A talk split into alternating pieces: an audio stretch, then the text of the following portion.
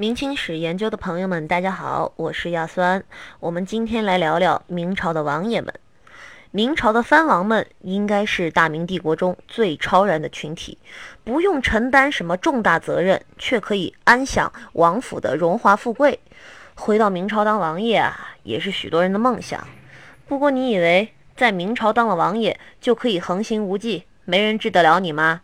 呵呵，实际上。到明朝中后期，大明的无数天皇贵胄过的都是一种类似于高级囚犯的生活，管理相当严格。谁能管这些皇亲国戚啊？除了唯我独尊的皇帝，还有一个非常威武的部门——宗人府。在《大明会典》这本明朝官方重典里，宗人府在官职表中高居首位。就连号称天官的吏部都屈居其后，可见其地位之超然。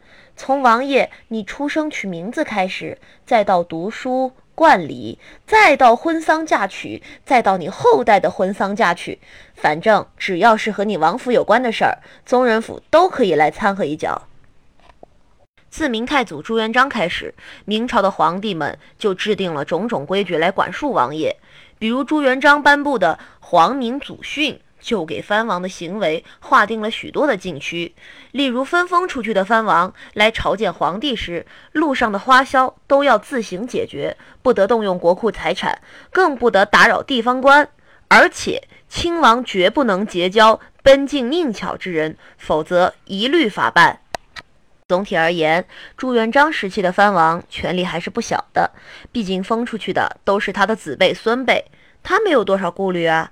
但到后来就不一样了，明成祖朱棣自己就是藩王造反上位，当然对其他藩王戒心很重。于是他登基以后，很快着手开始新一轮的削藩工作，藩王的护卫被削夺殆尽，这些曾经不可一世的亲王们没有了兵权，自然也就成了没牙的老虎。动弹不得了。到了嘉靖年间，嘉靖皇帝颁行的宗藩条例，更是把王爷的权力压缩到了极限。藩王不能离开封地擅自出城，不能私自放债，不能购买民女。最狠的一条是二王不得相见。什么意思？这么说吧，假如你封了亲王，你弟弟封了郡王，那对不起，你们兄弟以后可不能随便见面了。因此，藩王的活动范围被局限在了封地的城中，除了宅在王府里，也没有别的去处。哎呀，被折腾了这么半天，王爷们还能干点啥事儿呢？算了吧，咱结婚生几个孩子玩玩还不行吗？慢着，结婚也不是能随便结的，结婚也有规定哦。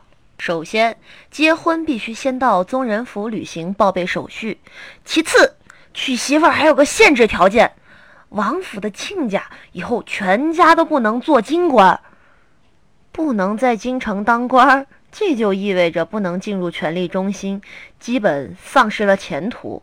但凡是诗里传家、有点文化的家族，都不愿意把女儿嫁进王府。那么，王爷们娶到的媳妇儿都是什么样的呢？这也没法想了。好吧，王爷，不要伤心，有妹子总比打光棍强。娶了媳妇儿，您就可以生孩子了嘛，哈。说到生娃呀，就不得不提庆城王朱祁镇。这位庆城郡王一生足足生了七十个儿子，由于生的太多，儿子之间竟然有互相不认识的。一到家宴，一堆孩子团团而坐，面面相觑，不认识，不认识。虽然说他们互不相识，却个个遗传了庆城王的龙准，也就是高鼻梁的外貌特点，真是来自 DNA 的礼赞呐。在其他方面可以对藩王做种种限制，但毕竟是皇室，无论如何经济待遇不能低。朱元璋给宗藩规定的禄米数额本来就很大，再加上这几百年来宗藩人数飞速膨胀，这笔禄米的开支。无疑是明朝财政的巨大负担。以晋王府为例，单单这一个王府每年的开支就是八十七万担禄米，而全国上下所有的王府开支加起来，更是达到了八百五十三万担之多。这么多的粮食，国家当然拿不出来，只好拖欠。日久年深，雪球越滚越大，上至皇帝，下到大臣，大家都想改变这种情况。然而，太祖皇帝的祖制不能变更，又怕违背了儒家的亲亲之意。对于宗藩禄米的改革，也总是不了了之。明代僵化的宗藩管理体系，确实在一定程度上影响了明朝的国运。明朝的灭亡，这些纨绔王爷也难辞其咎。明朝宗藩中虽然不乏纨绔子弟，却也曾出现过一位奇才朱载堉。他与隆庆皇帝朱载后是平辈儿，是太祖朱元璋的九世孙。朱载堉这个人精通音律。